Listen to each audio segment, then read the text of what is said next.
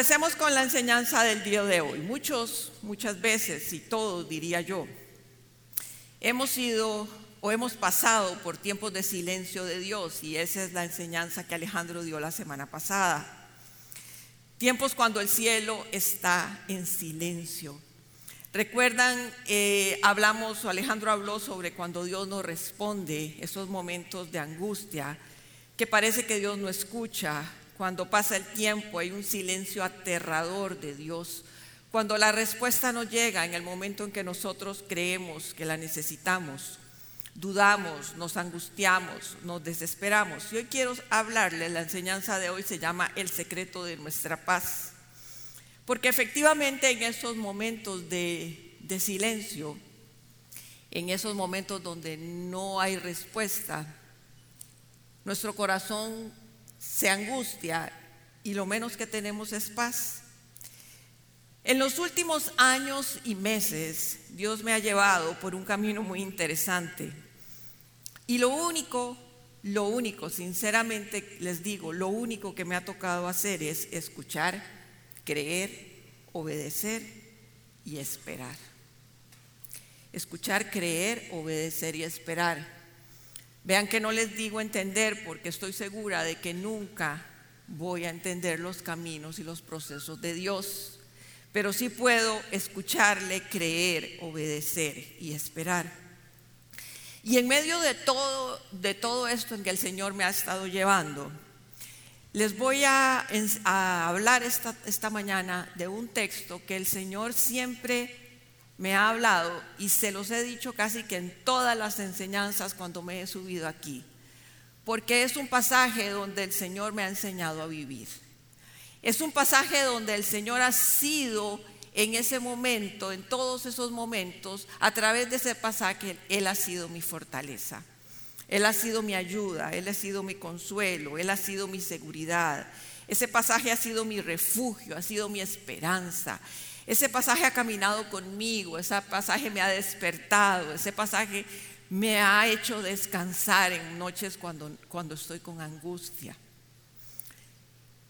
Y como les digo, ha sido un pasaje que ha cambiado mi manera de vivir. A muchos de ustedes y muchas de ustedes se los he regalado.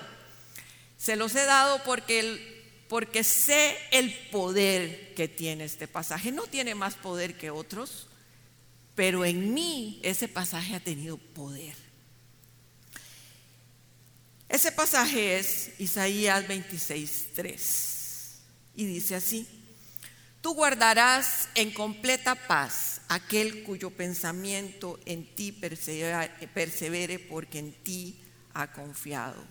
Se los voy a repetir, tú guardarás en completa paz aquel cuyo pensamiento en ti persevera porque en ti ha confiado. Ese pasaje ha tenido dos partes para mí. Hace como 10 años o más de 10 años, el Señor me lo dio por primera vez. Y esa primera fase, le digo así del versículo, fue, tú guardarás en completa paz aquel cuyo pensamiento en ti persevera. Entonces en esa primera paz, fase lo que el Señor empezó a hacer en mí es enseñarme a pensar, a cambiar mis pensamientos, a ordenar mis pensamientos, a llevar cautivo mi pensamiento a la obediencia de Cristo, a dejar de pensar más allá de lo que debo de pensar, a dejar de concluir cosas que no son verdad o que yo creo que van a ser verdad, pero no han sucedido, a dejar de irme de right, como dicen los muchachos, con la mente, ¿verdad? Y pensar y pensar en planear soluciones, en planear estrategias. Y el Señor ha venido cambiando estructuras mentales, pensamientos erróneos, cosas que había sido enseñada desde niña, cosas que como mujer uno debería de hacer y de ser. Todo eso el Señor en esa primera fase lo vino cambiando y fui aprendiendo poco a poco. Les confieso que fue lindísimo, fue maravilloso y no lo he alcanzado todo. Siempre estoy con la lucha en mi mente porque nosotros los seres humanos pensamos demasiado. Pero bueno, ahí el Señor me llevó por ahí Y años después, creyendo haber entendido el pasaje, creyendo haber conocido el pasaje, aplicado y untado el pasaje a mi vida y a mi corazón y a mi forma de vivir, creyendo que ya lo sabía todo, creyendo que ese pasaje ya había sido totalmente instruida por Dios, el Señor viene con la etapa 2. Y la etapa 2 hace pocos meses es, porque en ti ha confiado. El versículo total, el versículo termina en porque en ti ha confiado. Si yo tomo ese versículo y le doy la vuelta, si yo tomo ese versículo y lo cambio el final al principio, dice así, si confío en Dios, puedo guardar mis pensamientos y Dios me dará su paz. Si confío en Dios, puedo guardar mis pensamientos y Dios me dará su paz. Quiere decir que según ese versículo, el confiar es el secreto de nuestra paz. Cuando usted y yo logramos confiar en el Señor, cuando usted y yo de verdad, de verdad dejamos nuestras cargas delante de Dios, llega paz, porque así lo dice tu palabra. La confianza en Dios es saber que Él va a contestar y punto. Usted ora y dice el Señor va a contestar. Punto. No tenemos que pensar más, no tenemos que decir nada más, no tenemos que hacer nada más, decir, el Señor va a contestar. El confiar en el Señor es saber que su respuesta es la mejor respuesta que yo puedo obtener. Es la solución más acertada, más oportuna y perfecta, porque su voluntad es perfecta sobre nosotros. Pero cuando uno lo habla es más sencillo que cuando lo vive. ¿verdad? Porque muchas veces llegamos delante de Él, oramos y decimos confiar, pero vamos a ver qué significa confiar. Cuando confiamos en alguien, pensemos en cualquier, pensemos en el plano natural. Cuando confiamos en alguien, cuando lo creemos capaz de hacer lo que yo necesito que haga. Les ponía ayer el ejemplo del chef si yo le digo a un chef que me haga algo de comer, yo puedo confiar de que me lo va a hacer. ¿Verdad? Si le pido a un chef que me haga un vestido, probablemente no va a poder hacérmelo. Pero entonces, ¿por qué confío en él? Porque sabe hacer, es capaz de hacer lo que le he pedido que, que haga. También cuando le conocemos y sabemos que la persona a la cual le estamos designando algo es una persona responsable. Qué tranquilidad trabajar con gente responsable o tener gente alrededor de uno responsable, que uno sabe que le da una tarea, una asignación y eso se va a hacer. No solo se va a hacer bien, sino se va a hacer en el momento perfecto, en la fecha en que habíamos dicho que se hiciera. Mientras qué terrible es asignarle una tarea a alguien y saber, bueno, o dudar que la va a cumplir. Yo no sé ustedes, pero yo cuando le asigno a alguien algo y me da miedo que no, me, que no conteste y no la haga, empiezo a sufrir. Pierdo la paz. Empiezo a pensar, bueno, yo se lo dije, lo habrá entendido. Bueno, yo se lo dije, le dije para tal fecha, sí, yo le dije para tal fecha. Me acerco donde la persona y le digo, lo hiciste. No, no, no, no he empezado, pero eso es fácil, yo lo voy a hacer, doña Flora, tranquila. Y yo, no lo va a hacer, no lo va a hacer, no lo va a hacer. Qué angustia más terrible llegar a pedirle a alguien algo y uno sospechar que no lo va a lograr hacer. Qué angustia, perdí la paz. Perdí la paz porque si en algo yo soy así es en que las cosas se hagan y se hagan bien.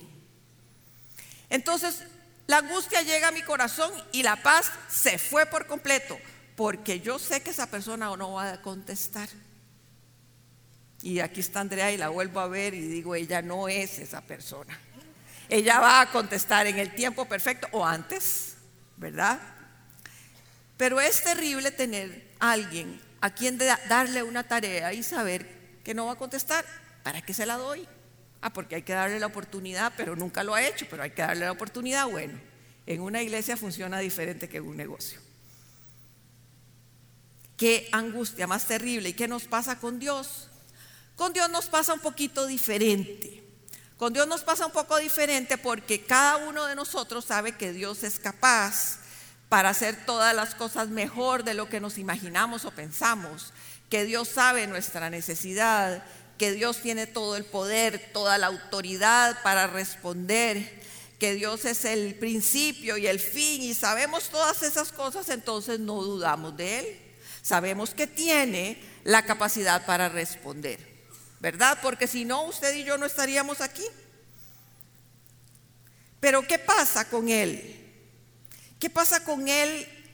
¿Por qué muchas veces nosotros dudamos del Señor, de las respuestas de Dios o no confiamos en las respuestas de Dios?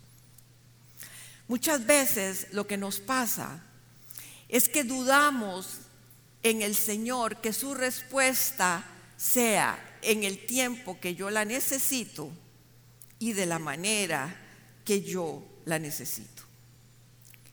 Y entonces empezamos a decir, ¿me habrá escuchado el Señor? ¿Me habrá escuchado Dios y sabrá mi necesidad? Y es, es porque uno ora y cuando habla con gente, usted se lo presentó yo al Señor, sí, pero uno ora, inmediatamente está más seguro que el diablo escuchó su petición que el Señor. Y entonces uno dice, bueno, yo oré, pero no me ha contestado el Señor, seguro es el enemigo, que también la oró, oyó y está reprendiendo y reprende y reprende al enemigo y lo reprende porque está segurísima que el, el enemigo le escuchó, pero no que el Señor escuchó. Y en esas luchas que yo me he peleado, me he dado con el Señor, entonces empiezo, Señor, me escuchaste, no me escuchaste, te olvidaste, te olvidaste de mi petición, seguro hay peticiones más importantes que la mía, seguro hay necesidades más importantes que la mía, seguro, Señor, a ver, y conociendo lo que usted, aquí cada uno de nosotros puede tener una petición y el Señor las puede contestar todas a la vez porque Él es todopoderoso, pero uno en sus bolas que se hace en la mente empieza a pelear con el Señor. Y entonces, dudando de esa, de esa recordar de Dios de mi petición, el Señor me puso un pasaje maravilloso. Es Isaías 49, 14 al 16 y dice, pero Sión dijo, el Señor me ha abandonado. ¿Quién es Sión? Es Israel, es Jerusalén, ha tenido diferentes etapas, pero apliquémonoslo a nosotros, su pueblo. Pero Dios, el, pero la comunidad comunidad paz dijo, el Señor me ha abandonado, el Señor se ha olvidado de mí. El Señor les contesta, ¿puede una madre olvidarse de su hijo de pecho y dejar de amar al hijo que ha dado a luz? Aun cuando ella lo olvidara, yo no lo olvidaré. Yo no te olvidaré. Grabada te llevo en las palmas de mi mano, tus muros siempre los tengo presentes. El Señor me hace leer este pasaje y me dice, volvamos al cole, volvamos al colegio, me dije. Yo no sé si ustedes se acuerdan, algunos se acordarán, los muy jóvenes no, porque hoy tienen iPhone o teléfono y todo lo apuntan en el teléfono. Pero los más entraditos en años ¿Qué hacíamos para que algo no se nos olvidara? Lo apuntábamos en la palma de la mano. Un teléfono importantísimo, un nombre importantísimo. La tarea que tenía que hacer y no quería hacerla, me la apuntaba aquí para que no se me olvidara.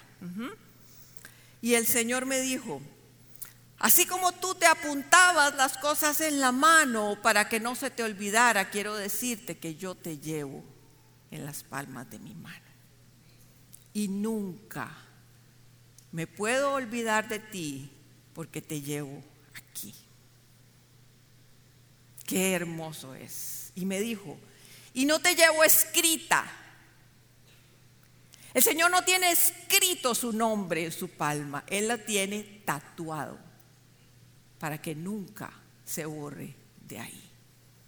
Usted sabe qué seguridad tenemos de cuando llegamos delante del Señor, presentamos nuestra petición, imaginémonos nuestro nombre escrito en la palma del Señor y el Señor cada vez que habla, no sé cómo funcionará ahí en el cielo, pero yo me lo imagino que cada vez que habla o, está haciendo algo, Flora, Flora, Flora, nunca, el Señor nunca se va a olvidar de usted. Nunca. Cada vez que ore, recuérdelo. Su nombre está escrito en la palma de su mano. ¡Qué seguridad! ¡Qué maravilla de seguridad! ¡Qué seguridad más espectacular! Y qué amor y dulzura tan grande del Señor para nosotros. Los jóvenes se lo perdieron, nunca se apuntan nada en las manos, pero nosotros los viejitos lo disfrutamos. Lo entendemos porque muchas veces lo hicimos y nunca que teníamos algo apuntado en las manos se nos olvidaba. El Señor siempre va a recordar su petición, siempre le va a recordar, aún en sus tiempos, en sus buenos tiempos, cuando usted está bien, el Señor lo recuerda, nunca se va a olvidar de usted.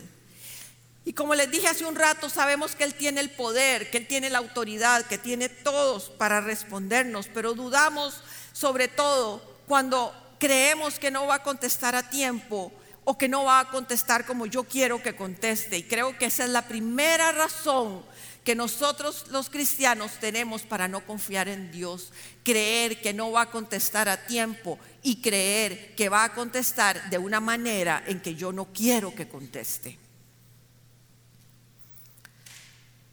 Y les quiero decir, como siempre les digo, Dios nunca contesta cuando usted quiere ni como usted quiere. Él es soberano. Él es soberano. Hace lo que le parezca. Y lo que le parece siempre es bueno. Entonces, ¿qué, qué tenemos que hacer? Saber que pedimos al Señor y Él va a contestar cuando quiera y como quiera y descansar. Esa es la paz, esa es la confianza, ese es el confiar en el Señor. Dice el Salmo 40, dichoso el que pone su confianza en el Señor y no recurre a los idólatras ni a los que adoran dioses falsos. Usted podría decir, yo no adoro dioses falsos, yo no recurro a ningún brujo ni a ningún adivino, este, yo no me cuelgo cosas adentro, ni tengo estatuas de, de cerámica, ni nada de esas cosas. Usted lo puede pensar. Entonces usted dice, ese, ese versículo no aplica. Yo no pongo mi confianza en esas cosas, yo las pongo en el Señor. Pero vean lo que nos pasa ahí, nos ha pasado a todos, yo creo, y a mí me ha pasado muy a menudo. Oramos al Señor, lo dejamos en sus manos, pero inmediatamente empezamos a pensar bueno Señor, ya lo puse en tus manos, pero ¿a quién llamo? Pero tal vez me puede ayudar a resolver el problema. ¿A quién llamo? ¿Qué banco estará dando financiamiento para capital de trabajo? ¿A quién llamo? ¿Qué persona en el gobierno me podría ayudar para hacer esto, para hacer lo otro? ¿Qué podría hacer yo para que la respuesta llegue? Ok, y entonces oramos y el plan A es Dios, pensándolo bien, que el plan A sea Dios, ¿verdad? Pensándolo bien, el plan A es Dios, pero siempre tenemos un plan B. Siempre tenemos un plan B. Y ese plan B me toca a mí. ¿Quién lo va a hacer si no yo, verdad? Construimos respuestas a nuestras peticiones o llegamos a, a presentarle las peticiones a Dios ya con una respuesta, con una solución. Y creo que ese es el problema que tenemos para no confiar en Dios. Entonces, cuando yo leo el versículo de Salmo 40 que dice que recurrimos a los idólatras, o que podríamos recurrir a los idólatras si no confiamos en el Señor, o podríamos recurrir a dioses falsos, pienso que muchas veces el Dios que usted tiene es usted mismo porque tal vez no va donde otro, tal vez no busca ayuda en un adivino, pero sí busca ayuda en su sabiduría. Si busca ayuda en su entendimiento, si busca ayuda en su estrategia, si busca ayuda en lo que sabe, si busca ayuda en lo que tiene alrededor, si busca ayuda en todas sus capacidades emocionales, físicas, económicas, espirituales. Busca, busca, busca ayuda en usted mismo. Señoras y señores, les quiero decir que usted no recurre a otros dioses, usted está recurriendo a usted mismo y ese plan B siempre se hace primero que el plan A porque como Dios tal vez no responde, pero si usted estuviera en la plena confianza de que es su Señor y su Dios, y lo tiene escrito aquí, y no se le va a olvidar, Él va a contestar si Él es poderoso, si Él es santo, si Él es glorioso, si Él todo lo puede, todo lo conoce, todo lo entiende, Él le va a contestar. Y ahí es cuando tenemos que decir, confío en ti, Señor. Confío en ti, Señor. No voy a tener un plan B, solo un plan A. Esperar que tú hagas. Esperar que tú contestes. Esperar que tú contestes de la forma en que vas a contestar que es perfecta.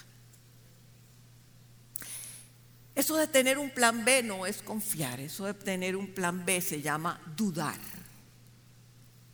Dudar. Y muchos lo hacemos muy a menudo. menudo. Nuestra paz, nuestra paz tiene una relación directamente proporcional a la confianza. Y no lo digo yo, lo dice el pasaje de Isaías. Y lo dicen un montón de pasajes en la Biblia, se los podría leer, son decenas de pasajes donde relaciona la confianza con paz. Si usted confía va a tener paz, si no confía no va a tener paz. Y quizá muchas veces estamos angustiados por las cosas porque no tenemos nuestra confianza puesta en el Señor. Y eso funciona tanto en la vida espiritual como en la vida, como en la vida natural. Y les voy a poner un ejemplo sencillísimo. A usted le invitan a almorzar, la invitan o lo invitan a almorzar a un lugar, a una casa, y se sienta en la mesa todo bien, toda la comida deliciosa, todo exquisito, la mesa puesta lindísima, así nos gustan las mujeres. Y le dicen, tenga cuidado porque esa silla está un poquito mala. Se me, se me quitó la confianza en la silla. Perdí la confianza en donde estaba sentada. Y a partir de ese momento no disfruté la comida, no me gustó la, no sé si comí, no sé si hubo postre, porque esa silla me quitó la paz. ¿Por qué? Porque no confío en la silla. ¿No les pasa? Bueno, parece que no les pasa, a mí me pasa. Porque usted se imagina lo que es yo almorzando único, me invitan a almorzar y caiga patas arriba. Hasta ahí llegó el asunto, ¿ok? Vean qué importante es la confianza, la confianza en lo espiritual, pero también en lo natural. El ejemplo que les puse hace un rato, el descansar cuando pido algo y saber que me lo van a cumplir, eso se llama confianza. El otro día estuve hablando con una muchacha y después de hablar un gran rato me dice, ok, ok, entonces voy a confiar en Dios. Y yo le dije, ¿cómo? Ok, ok, voy a confiar en Dios. Esa es no una opción, esa es una expresión no de, conformismo, voy a confiar en Dios. Esa es la expresión que debemos de tener todos, todos los días. Voy a confiar en Dios porque sé que Él va a hacer. Voy a confiar en Dios porque Él sé que tiene la respuesta. Voy a confiar en Dios porque aunque no lo vea va a llegar. Voy a confiar en Dios porque aunque el cielo está cerrado, la respuesta del Señor va a llegar. Voy a confiar en Dios porque aunque mis ojos ven que todo está peor, no va a ser así. El Señor contestará mi petición en el tiempo perfecto, en el momento oportuno y de la forma perfecta para mi vida. Esa es la confianza en el Señor. Esa es la confianza que usted y yo debemos de tener en el Señor. ¿Para qué? Para que haya paz. ¿Cuánta gente con ataques de pánico? ¿Cuánta gente con angustia? cuánta gente en medio de nosotros que ni nos imaginamos con unos ataques de ansiedad increíbles. Sí, el mundo nos exige una rapidez, el mundo nos exige una perfección, el mundo nos exige muchas cosas, pero si todas sus necesidades fueran puestas delante de Dios y confiáramos, tendríamos paz. Más que le conocemos, más que le conocemos y sabemos quién es y cómo es y cómo hace las cosas. Si el Señor le ha respondido alguna vez a su petición, ¿verdad que fue perfecto? Perfecto. No hay que pedir nada más, Él no responde a medias. Es un Dios de milagros, todo lo hace perfecto. Él sostiene el universo en sus manos. Él sabe, Él conoce, Él entiende todas las cosas. Mi enseñanza de hoy es confiemos en el Señor, presentemos nuestras peticiones a Él y confiemos, descansemos. No pensemos más, no, no lleguemos al Señor con soluciones, lleguemos al Señor con peticiones. El Señor las soluciones las tiene. Y les voy a contar una historia para ir terminando, que me gustó muchísimo y se las quiero compartir. Cuentan de un alpinista que quería conquistar el Aconcagua. Estaba desesperado por conquistar la Aconcagua e inició su travesía después de años de preparación. Pero quería la gloria solo para él, él quería llegar solo. Y que dijeran, llegó solo, fue exitosísimo, ¿verdad? Entonces subió sin compañeros, empezó a subir y a subir y a subir y a subir y todo le iba muy bien. Sin embargo, empezó a oscurecer y no llegó el equipo para acampar. Entonces la decisión que tomó es, yo voy a seguir subiendo, aunque sea de noche, porque no tengo dónde acampar, no tengo dónde dormir, entonces voy a seguir subiendo. Él empezó a subir y estaba todo oscuro, ya era de noche, no había luna, las estrellas estaban tapadas por las nubes era una, una oscuridad total y absoluta. Faltando 100 metros para llegar a la cima, este hombre resbala y se cae. Y empieza a caer y caer metros de metros, de metros y metros y metros. Empieza a caer este hombre. Y en medio de su caída Dice la historia que él piensa en su vida completa, su vida completa pasa por su mente y sigue cayendo y sigue cayendo y sigue cayendo. Sin embargo, de repente sintió como algo que lo partió por la mitad y eran los, los mecates que lo sostuvieron y lo sostuvieron y no cayó hasta el suelo. Claro, era un alpinista experimentado y él había puesto los, la seguridad que tenía que poner y lo que había caído, todos los metros que había caído hacia abajo era la largura del cable que él había puesto. Claro, él cae y los, y los mecates lo sostienen y queda balanceándose en medio de la nada sin saber dónde está. Y entonces en ese momento grita, Dios ayúdame. Dios ayúdame. Y entonces Dios le contesta, ¿qué quieres que te haga? Y él le dijo, Señor, sálvame. Y el Señor le dijo, ¿tú crees que puedo salvarte? Y le dijo, sí, tú puedes salvarme, confío en ti. Entonces el Señor le da una de esas respuestas que generalmente da la verdad. Respuestas que no podemos entender, que son antinaturales que para nosotros los mortales y finitos no podemos entender, el Señor le dice, corta la cuerda. El cortar la cuerda era seguir cayendo. Corta la cuerda. Entonces aquel hombre ante la instrucción de Dios lo que hace es que se aferra a las cuerdas, se agarra de las cuerdas, porque le pareció que la instrucción de Dios no era la oportuno, la oportuna. Cuenta el equipo de rescate que llegó al día siguiente que se encontraron un alpinista colgado, muerto, congelado. agarrado fuertemente de las cuerdas y a tan solo dos metros del suelo. Eso nos pasa muchas veces. No queremos obedecer la instrucción de Dios. O no queremos esperar que Dios nos conteste. Tal vez nos sentimos en esa caída libre como ese alpinista que iba para abajo y caía y caía y caía y caía y caía.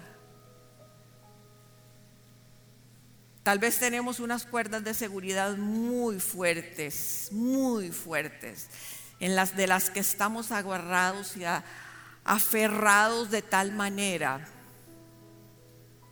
que cualquier instrucción de Dios diferente a estar agarrado de esa cuerda nos va a parecer una locura.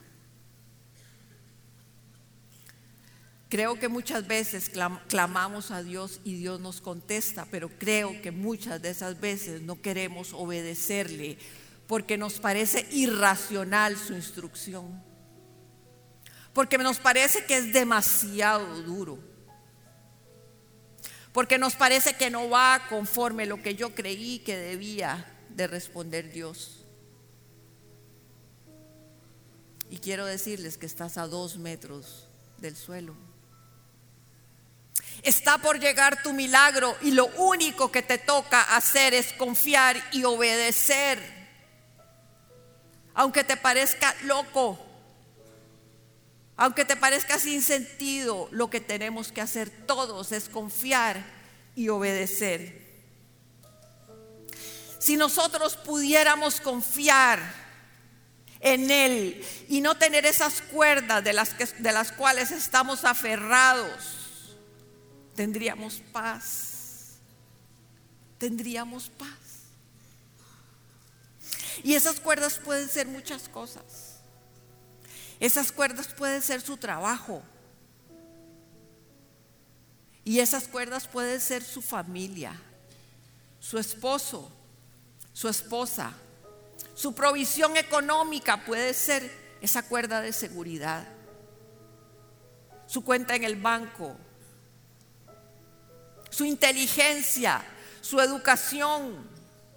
Puede ser esa cuerda la que usted se está agarrando fuertemente y el Señor hoy te está diciendo, corta la cuerda. Porque mientras estemos agarrados de esa cuerda que creemos que es nuestra salvación, no vamos a confiar en el Señor.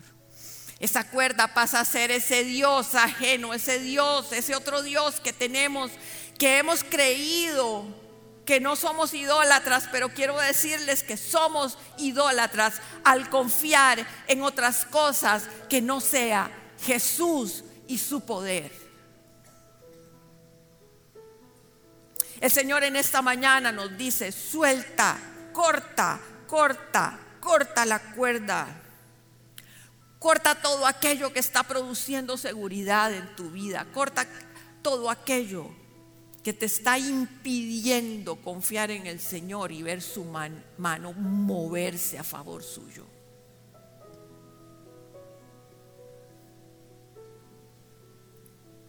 Si dejamos todo en sus manos y confiamos, vamos a tener paz. Ese es el secreto de su paz, de nuestra paz. Ese es el secreto de nuestra paz. La Biblia lo dice, yo les leí solo un par de versículos. Hay otro versículo que, que lo pasé por alto, pero se los voy a leer y dice, cuando siento miedo, dice Salmo 56, 3, cuando siento miedo pongo en ti mi confianza. Confío en Dios y alabo su palabra. Confío en Dios y no siento miedo. ¿Qué puede hacerme el hombre? Así hay muchos versículos. Su paz va relacionada directamente con la confianza que tenga en el Señor. Esperamos que esta enseñanza haya sido de gran bendición para tu vida. Nos encantaría que hagas clic con nosotros, así que te invitamos a suscribirte en nuestro canal.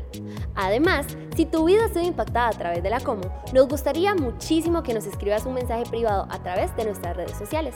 Nos vemos en la Como.